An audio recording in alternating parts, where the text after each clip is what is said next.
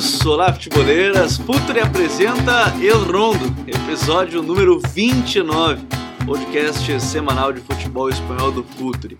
Esse episódio, esse episódio chega para vocês com a força da Coach ID, que é o software para treinadores e clubes de excelência. O Futre é o representante oficial da Coach ID aqui no Brasil. Se você quiser mais informações, manda um e-mail lá para comercial@futre.com.br. Assine a nossa plataforma de conteúdo exclusivo, Futuri Club. Conteúdo, comunidade e relacionamento no apoia.se barra Futuri. E Futuri Pro, departamento de análise de mercado do Futuri. O pessoal trabalhou bastante, está abrindo a janela de contratações. Agora os nomes estão na mesa e a gente vai acompanhando todos os trabalhos de consultoria que o Futre está fazendo e estamos na Série A, hein? Jogador nosso que está fazendo indicação nosso que está fazendo gol na Série A do Campeonato Brasileiro. Estávamos com saudades de vocês, estamos voltando depois de duas semanas com o Código BR, é, atropelando um pouco o Campeonato Brasileiro pegando fogo e tudo mais. Então a gente teve um pequeno adiamento do El Rondo, mas estamos de volta e para isso convido meus parceiros, nossa trinca de meio campo, tem aqueles inventores de palavras que chamam que é o trivote, né? Que tem o pivote e tem o trivote, que é com três no meio, mas não vou falar isso não. Nossos três meio-campistas aqui, vou começar pelo Vini Dutra. Dali, Vini, tudo certo? Fala Gabi, fala Smack, estamos aí para mais um Eu Rondo, depois de um período breve né, de hiato. Vamos aí falar um pouco de futebol espanhol. Smack Neto também está aqui com a gente em mais um episódio. Bom de ter aqui com a gente, Smack, tudo certo? Gabi, salve Vini. E vamos lá discutir um pouquinho sobre esse momento da La Liga, né? Depois desse tempo todo que a gente passou longe dos ouvintes. Senhores, vamos falar um pouco mais sobre o momento da Liga e Barcelona e Real Madrid.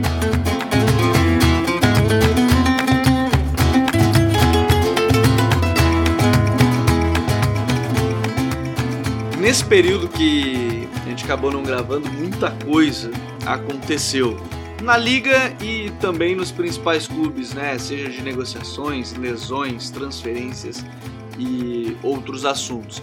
Mais para frente, certamente vamos falar, por exemplo, de Luizito Soares, que já é o artilheiro da liga com 12 gols marcados.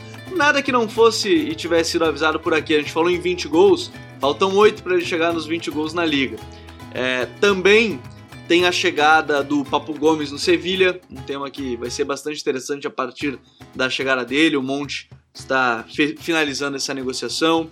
Tem o Celta de Vigo, que depois de tanta gente falar e elogiar, tem quatro jogos sem vitória na Liga, mais uma eliminação por Ibiza.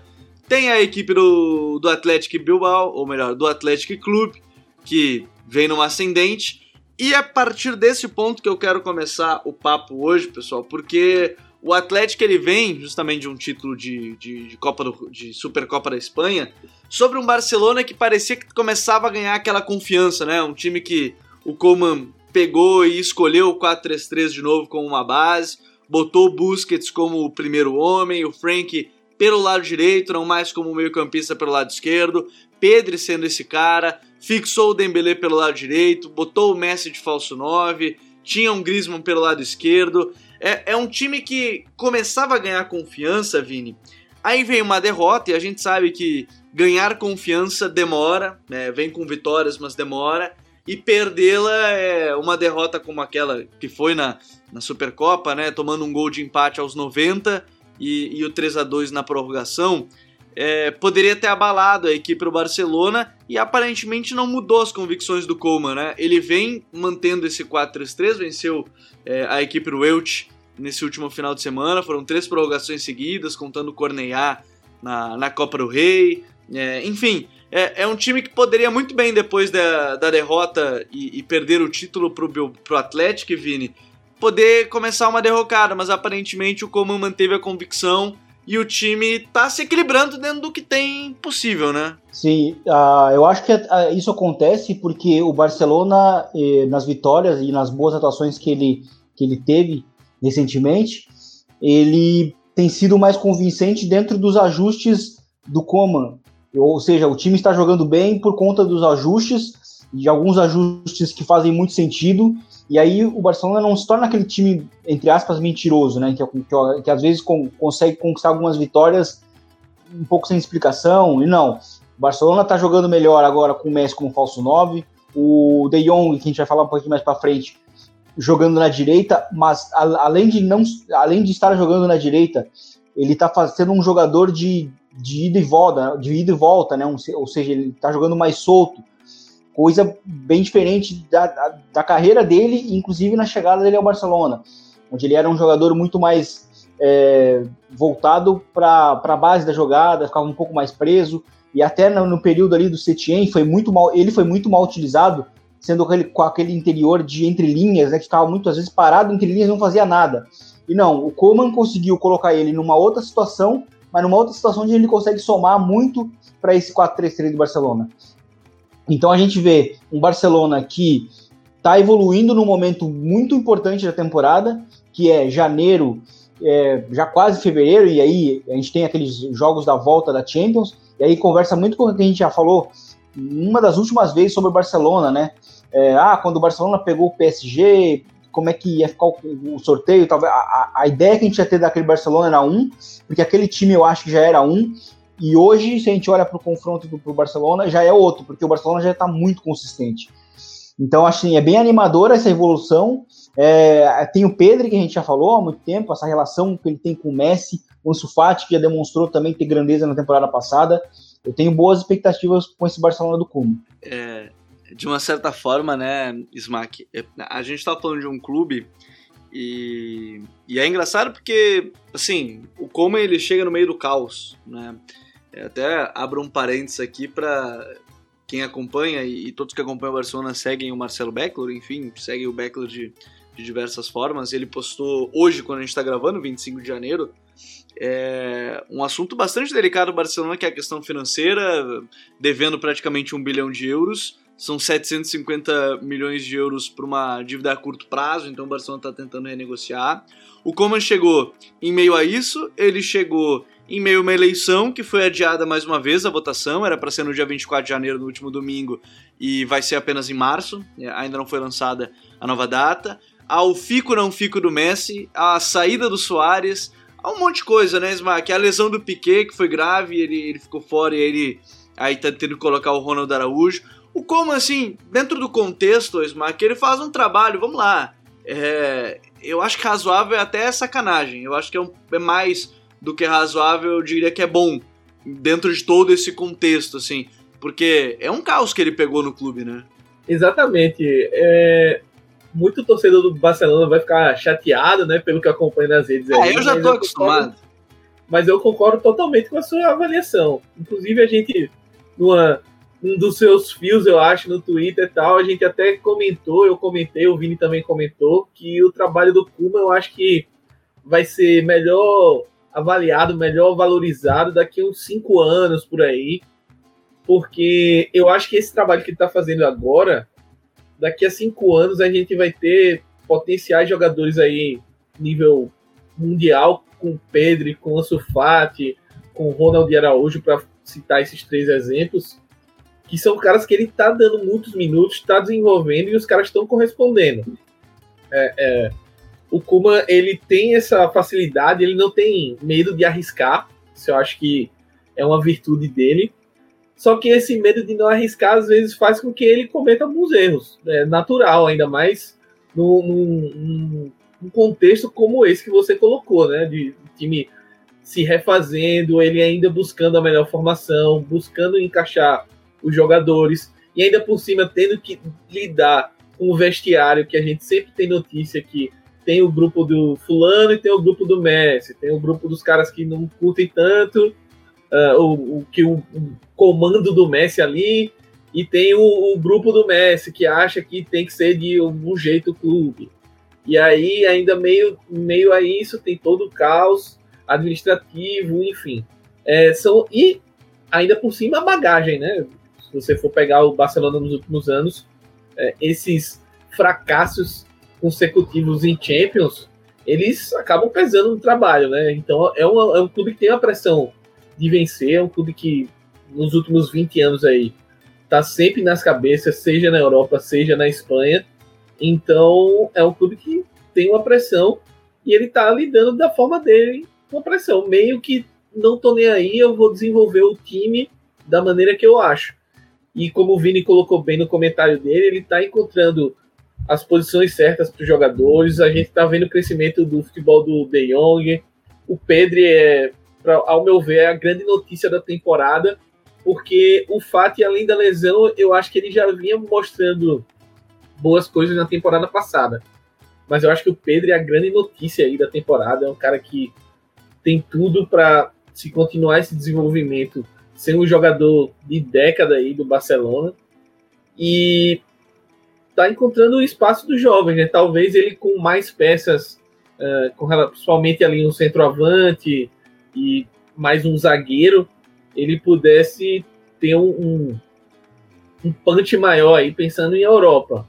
Mas a temporada do Barcelona, ao meu ver, é, se, se, os ouvintes forem pegar lá na, nas nossas prévias, era uma incógnita justamente por isso, né? Era um time novo, com várias saídas, várias chegadas, é, não chegadas de contratações, mas chegadas de jogadores que estavam subindo e tendo a sua primeira experiência no time principal, e isso demanda tempo. Uh, por mais que, ah, porque o Cuba inventa, eu vejo muito isso, né? Ah, ele inventa, ele não bota não sei quem, ah, porque ele não coloca o jogador tal, ele não gosta da base, ah, porque ele não gosta de colocar o fulaninho, ah, porque ele tem um caso de amor com o ciclano, bota o Black White aí todo jogo. Tem um porquê disso, ele precisa de profundidade. O Black White é o, o atacante que ele tem para colocar para dar essa profundidade. Ele perdeu o Ansu Fati, que era um cara que estava conseguindo fazer isso. Então, acho que assim, o trabalho do Kuma ele tem que ser avaliado pelo que ele se propõe a fazer. Basicamente, ele foi contratado para fazer uma reformulação no time. E, ele, e ao meu ver, ele está fazendo essa reformulação. Hoje, você cobrar resultados a nível. Ó, tem que disputar a Liga em alto nível, tem que é, disputar Champions, chegar no mínimo, sei lá, uma semifinal, final de Champions, para mim é um pouco exagero. Se a torcida está esperando isso no Barcelona, eu acho que está esperando demais. O time não foi construído, a visão do time, pelo menos para esse ano, não era essa. Então, eu avalio que o trabalho do Kuman é muito bom e que ao longo do tempo eu acho que ele vai ser mais valorizado. Quando a gente tiver lá daqui a cinco anos, porra, o Pedro é um cara nível mundial aí, dos melhores meio-campistas do mundo. Ronald Araújo, top 5 de zagueiro do mundo, etc. Aí a gente vai lembrar, é, lembra quando o Kuma lançou, deu minutos, deu experiência. Aí vão dizer, pô, realmente o Kuma é, fez um bom trabalho tal mais ou menos como às vezes acontece aqui no Brasil. Ah, lembra quando o técnico tal lançou fulano? É, só vão lembrar depois, mas eu acho que o trabalho do Kuma ele merece elogio. Sabe que é, dentro dessa ideia, Vini, que o Smack trouxe do, do futuro, é claro que o futuro ele não é certo, assim, ah, é bem provável, mas todos esses jogadores que a gente está citando, todos têm assim, todos que a gente observa, ele, eles chegaram e têm um, vamos lá, eles têm uma expectativa alta sobre eles, né? O Pedri tem possibilidade de ser convocado para a Eurocopa já, o Luiz Henrique já falou sobre isso. O Ronaldo Araújo está sendo convocado para a seleção uruguaia. É... Só que tem, tem uma coisa que me chama a atenção, principalmente quando vem a crítica de, de que ele não gosta de usar os jovens, porque quando a gente para para pensar, o Barcelona tem uma espinha dorsal aí razoavelmente boa. É, vamos lá. Eu vou descartar o Messi. Vamos lá, a gente para os pontos que o Messi não fica. Aí a gente tem Ter Stegen, que provavelmente vai ser o capitão do time no futuro breve.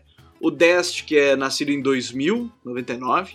Aí tem o Ronald Araújo, o Frank de Jong, o Pedri, o Ansu Fati e, olha, o Dembélé fez oito jogos seguidos, eu não quero zicar. Mas ele fez uma coisa que ele não tinha feito desde que ele chegou no clube, ele fez oito jogos seguidos. Ponto. É, e quando ele tá em forma, e nessa temporada ele tem ido bem. Aí tem no banco jogadores que ganharam minutos importantes. O Mingueza, é, ele subiu agora o, o o Ilaix, né? Eles chamam lá de Ilaix, não de Muriba, né? Eles chamam pelo primeiro nome. É, querendo ou não, o Rick Puig ele ganhou minutos agora e o Como elogiou, né? Depois do gol de cabeça contra o, contra o Wilt. E aí você tem o Conrad, tem o Trincão, assim, são jovens que provavelmente podem, num futuro breve, assim, assumir cada vez mais responsabilidades. Mas, ô Vini, é, esse meio o que mais me chamou a atenção, porque a gente falou de Frank e Pedri, é que o Busquets, ele, num contexto, ele melhorou pra caramba, cara. Eu acho que a última vez que o Busquets esteve tão bem foi na primeira temporada com o Valverde, que era ele o Rakitic, tinha ainda o Iniesta, depois foi decaindo, mas esse meio-campo, o Coman parece que encontrou uma fórmula para deixar o Busquets mais tranquilo, entre aspas, mais é, por sem precisar correr para trás toda hora, conseguir marcar pressões e mesmo assim dar uma dinâmica interessante, né? É, exatamente, ele estava tendo muita dificuldade né, no, no 4-2-3-1, era um jogador que estava com muita dificuldade para proteger as suas costas, por exemplo. O, o, jogo contra o Real Madrid, né, o próprio clássico ficou bem claro isso, como o Real Madrid explorou muito o espaço entre linhas e muitas vezes é, o Busquets era o jogador que, que era o foco né, de, das recepções do, do Benzema, enfim, de outros jogadores. E, e, e, muitas vezes ele acabava sendo um jogador que, por, por essa falta de, de. Talvez ele um pouco costume de jogar com um 4-2-3-1, mas muitas vezes o Barcelona estava muito descoordenado defensivamente, né? Os seus dois meias, meio-campistas, eles estavam às vezes muito distantes um do outro, do outro e aí acabava gerando esse, esses, esses espaços no, no meio-campo que eu acho que era, era, um, era um dos grandes problemas defensivos do Barcelona. E aí agora jogando de novo num 4 num 4-3-3, ele sendo esse esse primeiro homem, né? Uh, como ele mais, quase sempre foi no Barcelona, ele realmente voltou a jogar muito bem. É, eu acho que ele está mais ele tem mais, tá mais, a, mais acostumado né, a jogar e é, tanto defensivamente, acho que sobretudo defensivamente é, nesse tipo de situação. E o meio campo ele é muito, ele é bem interessante, ele é bem complementário, porque a gente tem o Busquets para ser sempre essa segurança na saída de bola, a gente tem agora o Pedri sendo um, um, jogador que pode emular uma espécie de Iniesta lá na frente, ou seja, um jogador que tem a bola grudada no pé, tem uma relação muito já interessante com o Messi, e era algo que, que eu e o Gabriel a gente conversava muito no WhatsApp, que era como ele já era um jogador interessante de ver naquele momento ruim do Barcelona, já se entendendo com o Messi. E agora ele está jogando bem, fazendo um bom papel, e tem, e tem um ponto importante agora que é a questão do, do, do Frank de Jong, sendo esse cara para jogar na direita, jogando um pouco mais solto. Então acho que isso é a chave.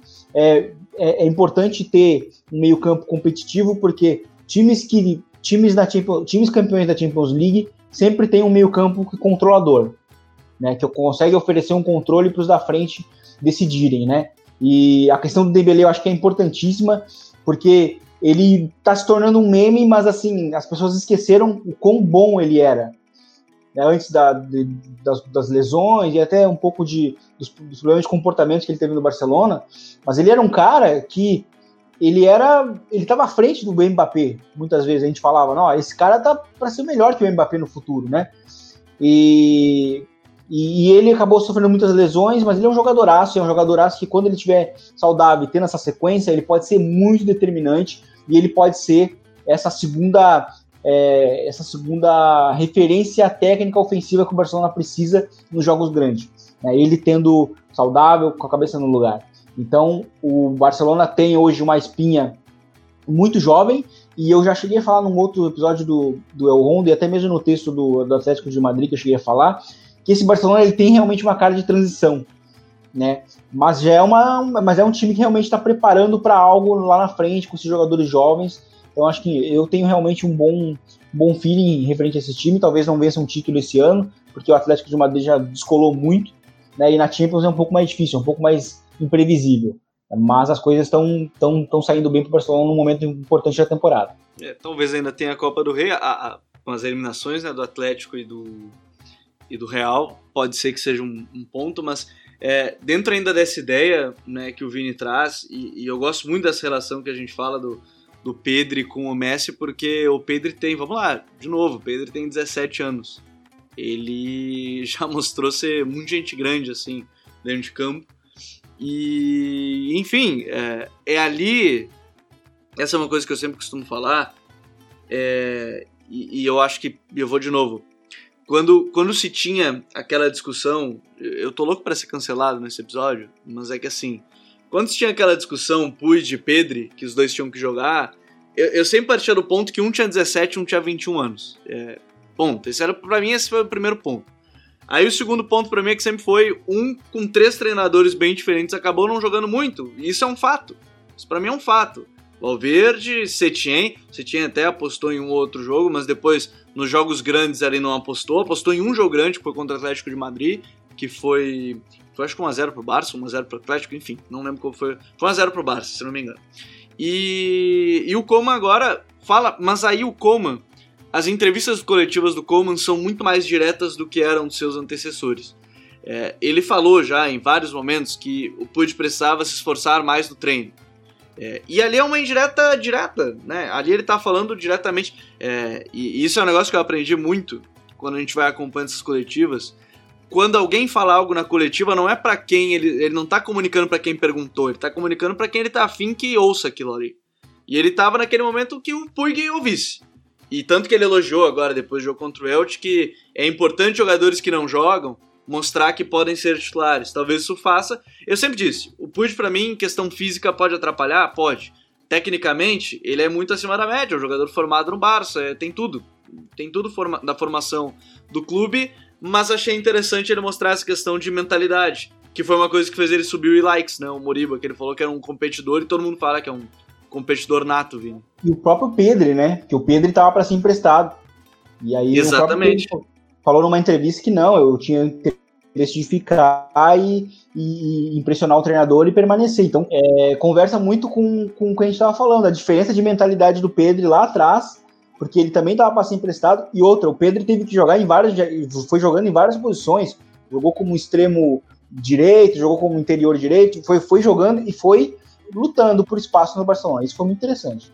Então, então de novo, eu, eu repito muitas palavras do Smack, eu acho que dentro de um contexto o trabalho dele está sendo bom, assim, um contexto de reformulação total, dívidas, jogadores querendo sair, lesões graves. A gente não pode esquecer que, independente da qualidade geral, o Sérgio Roberto era uma posição que é o substituto do Dest hoje e ele não estava à disposição. É, seria um substituto no meio campo também, até para o Busquets, e ele está voltando agora só. Teve uma lesão de dois, três meses que ele ficou parado. O Piquet nem se fala, que era uma liderança e o Ronald conseguiu ali suprir de uma certa forma. É, o Messi nesse modo aí, fico ou não fico. O Soares saindo, enfim, é, um monte de coisa acontecendo. Ao mesmo tempo, sem contar o Ansu Fati, que a gente já citou. Mas então, assim, é, o futuro, só o tempo dirá, diria o saudoso Vianney Carneiro, nossos colega aqui no Rio Grande do Sul. Só o tempo dirá o que vai acontecer com esse Barcelona. Eu acho improvável ganhar algo. Não acho impossível, até porque, pelo contexto de reformulação, as pessoas têm que entender que reformulação demanda processo. E processos nem sempre são fáceis, mas é o que pode vir a acontecer. Se vocês não gostaram, se vocês querem me cancelar agora, é agora ou nunca. Esse é o momento que o pessoal pode me cancelar no episódio. Mas tem um momento que vocês agora podem cancelar um pessoal, tá? O Smack e Vini, o momento de vocês. É agora. A gente falou tanto de jovens que eu já quero mudar a pauta também, pra gente não se estender muito só no Barcelona. A gente falou de jovem e tem um que, cara, ele joga pra caramba.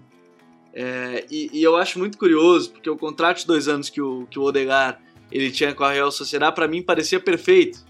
Fazia uma temporada que era para afirmação, e na verdade ele mais do que se afirmou, ele foi um dos melhores jogadores da liga né, na temporada passada. E a segunda temporada para afirmar de vez como um dos melhores jogadores da posição. Só que o Real Madrid pede ele. E a partir daquele momento tem. É, vamos lá, Zidane pediu, ok, mais meio campista, pode jogar pela ponta direita. O que, que aconteceu ali, Smack? Porque o Zidane que pediu o Odegar e foi o Zidane que não usou o Odegar, né?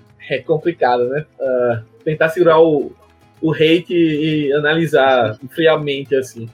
Mas o, o, o, o que me parece assim, o que soa, é como se, na verdade, quem quis foi a direção e o Zidane meio que engoliu, assim, porque já houve, já houveram outras quebras de braço aí com relação à utilização de jovens, o próprio Vini Júnior, Rodrigo eh, e outros jogadores mais jovens, próprio Odriozola, Brahim, então, assim, tem uma lista aí, Militão, uh, jogadores que nessa nova política de contratação que o Real Madrid está pensando e está tocando seu projeto esportivo, pensando em trazer jogadores muito jovens para terminar de formar no clube e desenvolver, uh, o Zidane parece que não é muito fã dessa política.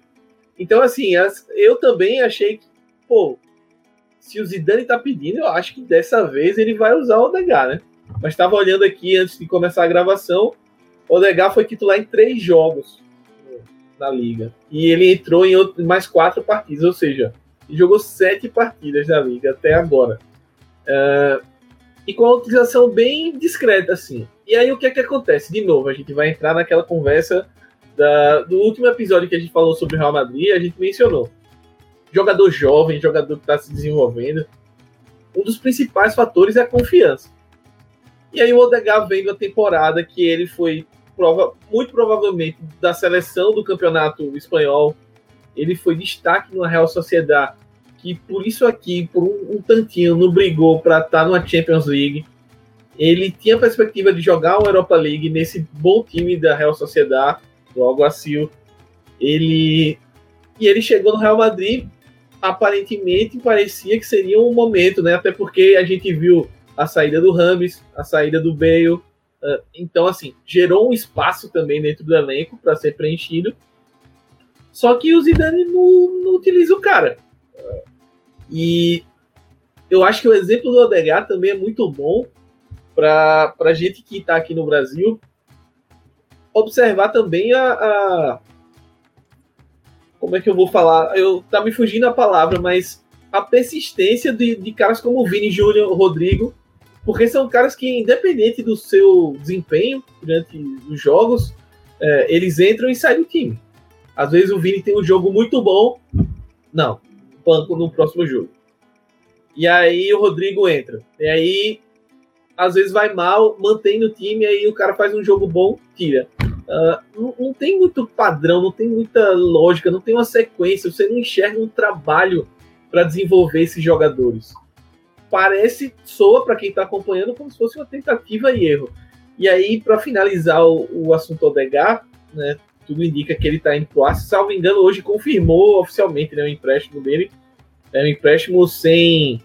O Arsenal vai pagar os salários e sem cláusula de compra. Então, em tese, ele volta para após esses seis meses aí mas é, é, mais um exemplo de como o Real Madrid tem, um, tem uma desconexão entre o comando técnico do time e o projeto que o clube quer fazer. Eu acho que vai, vai ter que chegar uma hora que isso vai ter que ser definido. Ou o Real Madrid vai voltar a ser o Real Madrid galáctico que vai atrás, sei lá, Mbappé e tá, escolhe aí uns, um zagueiro que tá no top, vou citar aqui aleatoriamente, o Van Dijk, e mais alguém pro meio campo tal, e vamos rechear o time aqui de jogador experiente para ganhar agora, ou uh, do jeito que tá, o Zidane não vai continuar, vai ter sustentação para isso, para continuar esse trabalho da forma que tá. São duas formas diferentes de enxergar o futebol, e ou o projeto do Real Madrid vai persistir, ou o Zidane vai continuar e a partir daí vai se mudar todo o projeto esportivo. Eu acho que são dois caminhos inconciliáveis e não sei nem se chega ao final da temporada, mas até o final da temporada vai ter que ser resolvido isso, de um jeito ou de outro. Ô Vini, talvez esse seja o grande dilema, né? Porque não é algo que a gente fala há pouco tempo. Tem até um episódio que a gente fala sobre o, o novo modelo Real Madrid na contratação de jovens, né? Que a gente falou bastante sobre essa questão. E aí eu acho que tem dois pontos que a gente pode debater.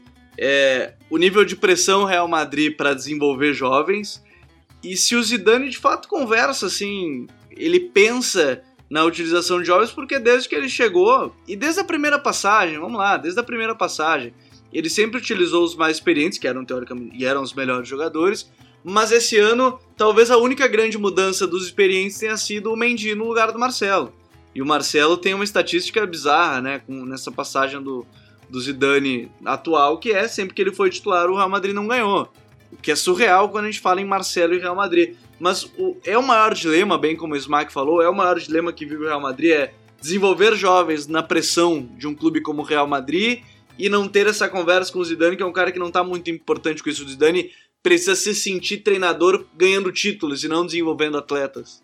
É exatamente isso, porque é, eu até mesmo nesses episódios que a gente falou sobre o novo modelo do Real Madrid, eu até termino um dos comentários citando que eu não acho que, apesar de a proposta ser muito interessante, eu não acho que o Real Madrid seja exatamente o melhor clube para fazer isso, porque é, por mais que é, houvesse uma, é, uma, um treinador vo, voltado para, quem sabe, é, desenvolver esses jovens, a, o, o, a cultura Real Madrid, ou seja, vai perder um jogo para o Mallorca, já vai ser um. já vai provocar um escândalo, entendeu? E aí o jovem não presta. Porque foi isso que aconteceu. O Real Madrid, ano passado, ele perdeu o primeiro jogo para o Mallorca, já quase na reta final do primeiro turno, e, já e foi a primeira derrota do Zidane na temporada, e já se falava que ele tinha que sair. O Zidane, que tinha recém tinha ganhado as Champions, né, tava voltando. E, então, assim, o Real Madrid é um time que, onde tudo é muito exagerado, né? Eu até faço às vezes muito uma, uma brincadeira, o Real Madrid, por exemplo, ele é, o, ele é o Los Angeles Lakers, né? Onde tudo que, que uma derrota que, que aconteça vira um, um vexame, sabe? E, então acho que para o jogador jovem jogar ne, neste ambiente é muito, é muito tóxico. É, fazendo uma até novamente a analogia com o Lakers, o Lakers tentou fazer isso nessa década, de botar muitos jovens, deu completamente errado, né? E então vai, eu sinceramente acho que não vai dar certo no Real Madrid. Acho a proposta interessantíssima, até porque eu, eu, uso, eu uso muito como exemplo o Vinícius Júnior. O Vinícius Júnior, eu acho que ele é um jogador que tem um potencial bastante alto, ele tem um, um, um piso já muito alto e ele é um jogador que funciona muito a partir da tentativa e do erro. Só que no Real Madrid, o erro ele vai ser muito muito forte, como a gente viu no, na, no, no, caso da, da eliminação para o Alcoiano, né? O Vinícius Júnior ficou muito exposto, né? É, né, foi taxado como o cara responsável pelo, pelo, pelo gol que o Real Madrid sofreu. E se a gente olhar, foi um lance. O escanteio foi batido em dois tempos, ou seja, o Marcelo, que inclusive está dando a, tá dando a orientação, ele falha na primeira trave, também falha na primeira trave, e o Vinícius Júnior falha na segunda. Então, assim, não dá para voltar tudo para o Vinícius Júnior, que ainda é muito novo. Sabe, eu acho que a cultura Real Madrid ela é muito tóxica para esses vários jovens, né? O Madrid realmente tem muitos jovens muito talentosos. O Brahim Dias é um jogador que acho que pouca gente já viu jogar, mas ele realmente é muito bom. Um jogador, um jogador bem interessante de ver jogar e quase a gente não viu jogar no Barça, no Real Madrid, na verdade. É, o, a, acho que a questão do Odegar ela é muito um exemplo disso, sabe? Porque ele é um jogador que. E aí converso com o que o Smack falou, de, do, do, que a direção quer e o que o Zidane pensa. Só que o que o Zidane pensa, ele é exatamente o DNA histórico Real Madrid. Vou utilizar o, o, o cara é, experiente para vencer e para me manter no cargo. É, então, por, por isso que ele utiliza muito menos o jovem agora do que utilizou na primeira passagem porque se a gente comparar, comparar o time do, da primeira passagem com este de agora, ele é bem mais fraco. Não tem o Cristiano Ronaldo. Enfim, algumas peças envelheceram. Então ele está muito apoiado nos medalhões, muito apoiado. Tanto que nessa temporada mesmo a gente, a gente já viu uma menor utilização do Federico Valverde. Né? Ou seja, de novo o meio-campo clássico voltou, porque é o, são jogadores mais experientes, são jogadores que ele sabe que nos momentos pesados vão dar o resultado que ele, que ele deseja. Né? Então, o caso do Odegar ele é muito, ele é muito um exemplo disso, apesar de que, numa análise maior, ele era o jogador que poderia solucionar um dos grandes problemas táticos do Real Madrid, que é a questão de, da criatividade. Uma das grandes atuações do Real Madrid na temporada foi contra a Inter de Milão, lá em Milão, na, na Champions nessa temporada, foi com o Odegaard jogando como esse, como 10, né, no 4-2-3-1, sendo um cara muito criativo, uma boa relação com, com o Benzema, sabe, o Zidane faltou, faltou confiança do, do, do Zidane no Odegar, no jovem, para né, vamos, vamos, vamos insistir. Não, ele busca muito os jogadores com que deram certo com ele na primeira passagem.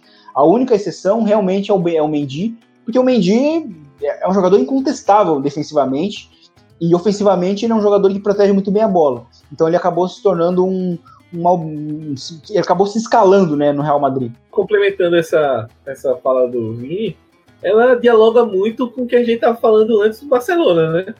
Que é um período em que eu imagino que a direção do Real Madrid talvez pense em uma transição para inserir mais jovens, que é o que o Kuma está fazendo, mas a gente está vendo o que está acontecendo, né? O Barcelona oscilando, a torcida descendo a lenha, é, muita cobrança, agora que o time está conseguindo estabilidade, como o Vini falou, mas isso demanda um certo tempo e demanda uma confiança nos jovens, né?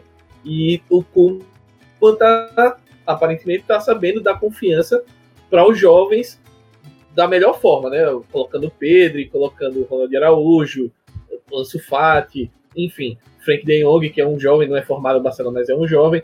Então tá dando confiança para esses jogadores. É, no Real Madrid é o contrário. É, é, não, não se consegue dialogar essa filosofia com o que o treinador pensa e é o que o Vini falou. Ele não tem, não dá para dizer muito nesse sentido que ele tá errado, porque a cabeça dele tá prêmio e na hora do vamos ver, na hora que precisa, por exemplo, como o jogo do final de semana com a Alavés, tem que botar quem carrega e carrega e deu certo.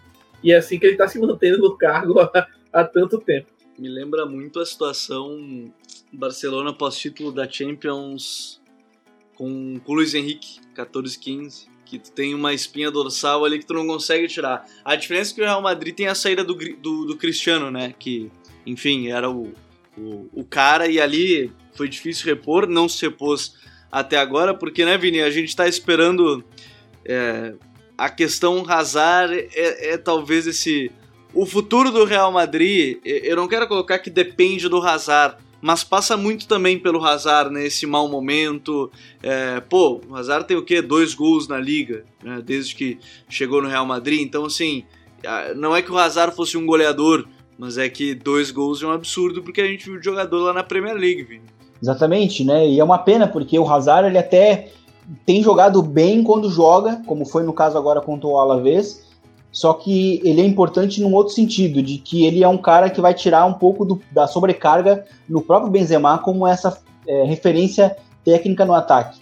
Então ele é mais um jogador determinante que pode aparecer nos jogos grandes e que pode tirar um pouco do peso do sobre o Benzema. Muitas vezes o Benzema está jogando né, sozinho, né, num jogo, num momento complicado. Então ele cara tem que ser o ele tem que ser o cara que cria fora da área, o cara que faz os gols na área. O Benzema de novo, depois que o Cristiano Ronaldo saiu, de novo alcançando mais de 10 gols na temporada. Né? Tá ali figurando entre os artilheiros. Então, assim, fora que ele tem, tem que gerar jogo. Então, acho que a, a importância do, do, do Hazard é nesse sentido. Um cara que vai ser uma segunda, é, uma segunda referência no ataque. E um outro ponto tático bem interessante, se a gente for um pouco mais minucioso, é é como que o Hazard consegue. É, ele é o único atacante dos que o Real Madrid tem é, que trabalha muito bem no espaço reduzido. Então, contra defesas posicionais, ele é um cara importantíssimo para o Real Madrid, né? Então, acho que o grande problema aí, o grande desafio é ele conseguir ter uma sequência, né? É o que a gente falava do, do Dembélé no Barcelona. O Dembélé não consegue ter sequência. E o Hazard segue nesse mesmo caminho. É, e e nesse ponto a gente espera ainda essa, essa grande atuação do Hazard. E Smack, ainda para a gente fechar também nesse tema é, é, Real Madrid, vai se conseguir fazer essa, é, é, essa transição porque os resultados, por exemplo, vamos lá, eliminação na Copa do Rei, a, a, a Liga Espanhola eu não coloco nem para Barcelona nem para Real Madrid. A gente comentava antes de entrar no ar lá, são sete pontos do, do Atlético para o Real, que é o segundo, e um jogo a menos, pode virar 10. E, e, com um time que tomou 8 gols em 19 jogos, não, não, é, não é tão fácil assim. Essa transição Real Madrid para se fazer, você acha que vai chegar ao ponto é, do, do, Florentino mudar de ideia mesmo, independente do treinador que vier? Ah, vou mudar de ideia, vou trazer o Mbappé, que já deixou o futuro dele bem certo. Ah, vou buscar o Haaland. Ah, vou buscar o Jadon Sancho. É, é, você acha que ele tem mais chance de fazer isso do que que tentar buscar o, tudo que a gente está falando de um treinador que pode ser formar jovens, desenvolver. Tu acha que é mais fácil fazer isso e reformular o elenco dessa forma, contratando estrelas? É uma grande questão, Gabi, porque o, o Florentino, ele sempre ele virou o presidente midiático do Real Madrid por conta dos galácticos, né? A política dele. Não, vou. Quem é? O Beck no contrato, o em contrato, Caçando o contrato, é, Figo contrato, tiro do Barcelona. Ronaldo contrato, Zidane contrato, contrato todo mundo, né? Sempre foi o, o meio que fazendo uma, uma parábola com o Brasil, meio que o Alexandre Matos do, da Espanha, né? Volte e contratei. Mas assim, nos últimos anos, principalmente depois desse tricampeonato da Champions, ele parece que enxergou um, um fator que é, é bem relevante no futebol, né? Você manter as estrelas, ela, elas custam cada vez mais caro. Então, e você buscar jogadores que já são estrelas, é, para a saúde financeira do clube é muito pesado.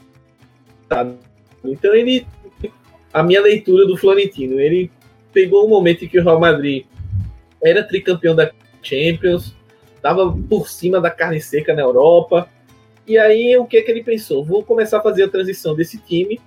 Eu acho que foi uma ideia boa, só que a execução pecou, no, faltou contar com esse fator que o Vini destacou bastante, né? Que é uh, a falta de paciência para uma reformulação num clube como o Real Madrid, onde qualquer situação se torna uma coisa é, muito muito gigante assim, além do necessário. Quando é bom é extremamente bom, meu Deus, melhor do mundo. Quando é ruim é péssimo, horrível, não serve para nada.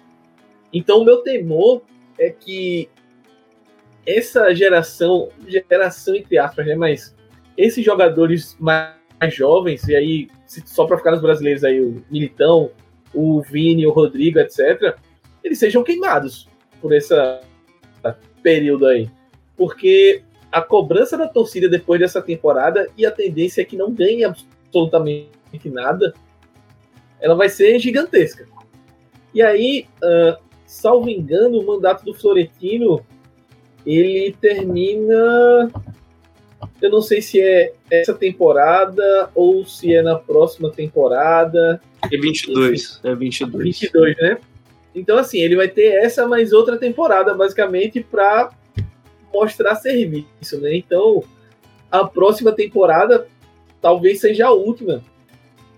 Então, vai querer sair do Real Madrid com a imagem de ah, entreguei um time aqui esfacelado, não soube fazer uma transição, ou ele vai querer, ó, acabou a brincadeira aqui, vamos lá, Mbappé quer vir jogar no Real Madrid, vem, vamos trazer um zagueiro aí para substituir o Sérgio Ramos de alto nível, vamos reforçar esse meio que o Modric já está numa idade avançada e o Kroos também tá, tá chegando num ponto mais acima da carreira.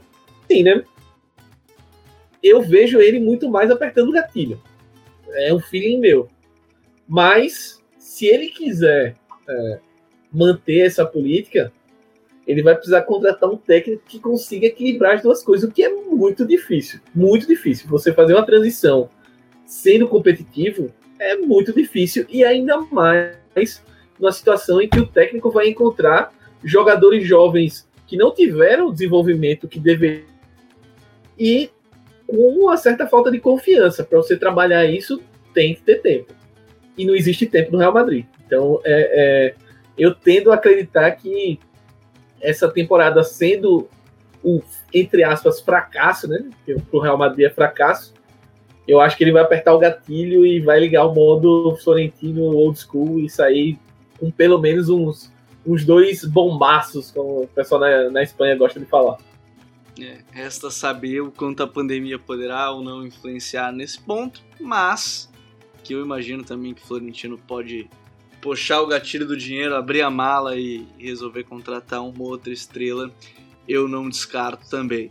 Bom, senhores, é, quem gostou, não deixa de compartilhar com os amigos. Dá sua opinião também, qual é o futuro de Barcelona e Real Madrid, pode deixar aqui nos comentários que a gente traz no próximo episódio.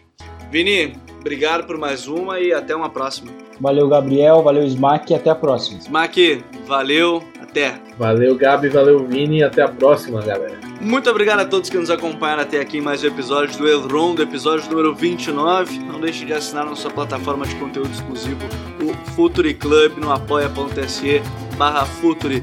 Um grande abraço a todos, até mais, tchau!